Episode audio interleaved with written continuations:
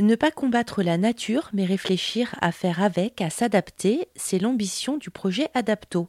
Adrien Privat, vous êtes responsable de mission interface terre-mer au sein de la direction de la gestion patrimoniale du Conservatoire du Littoral, dont le siège est à Rochefort en Charente-Maritime. Alors c'est quoi le projet Adapto? Euh, Projet Adapto, c'est un, projet LIFE les projets LIFE, ce sont des, fonds, euh, enfin des, projets soutenus par la, Commission européenne pour mettre en œuvre sa, politique environnementale. Et avec euh, Adapto, on s'intéresse à l'adaptation au, changement climatique.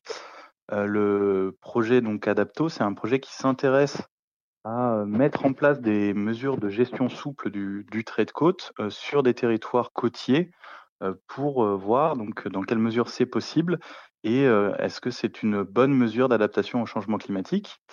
Alors, la gestion souple du, trait de côte, je vais juste dire un, petit mot rapidement de, ce que c'est. C'est accepter qu'il y a une mobilité naturelle du, trait de côte qui aille donc dans un sens ou dans l'autre, vers la mer ou vers la terre, plutôt que de fixer ce trait de côte avec des ouvrages.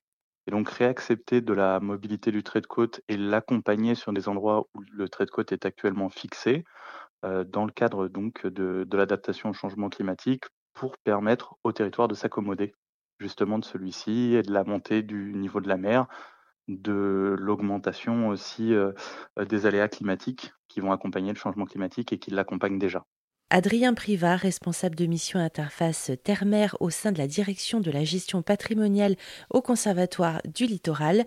Le Conservatoire du Littoral qui organise des temps de sensibilisation, de dialogue avec les habitants et les scolaires autour euh, de ces projets.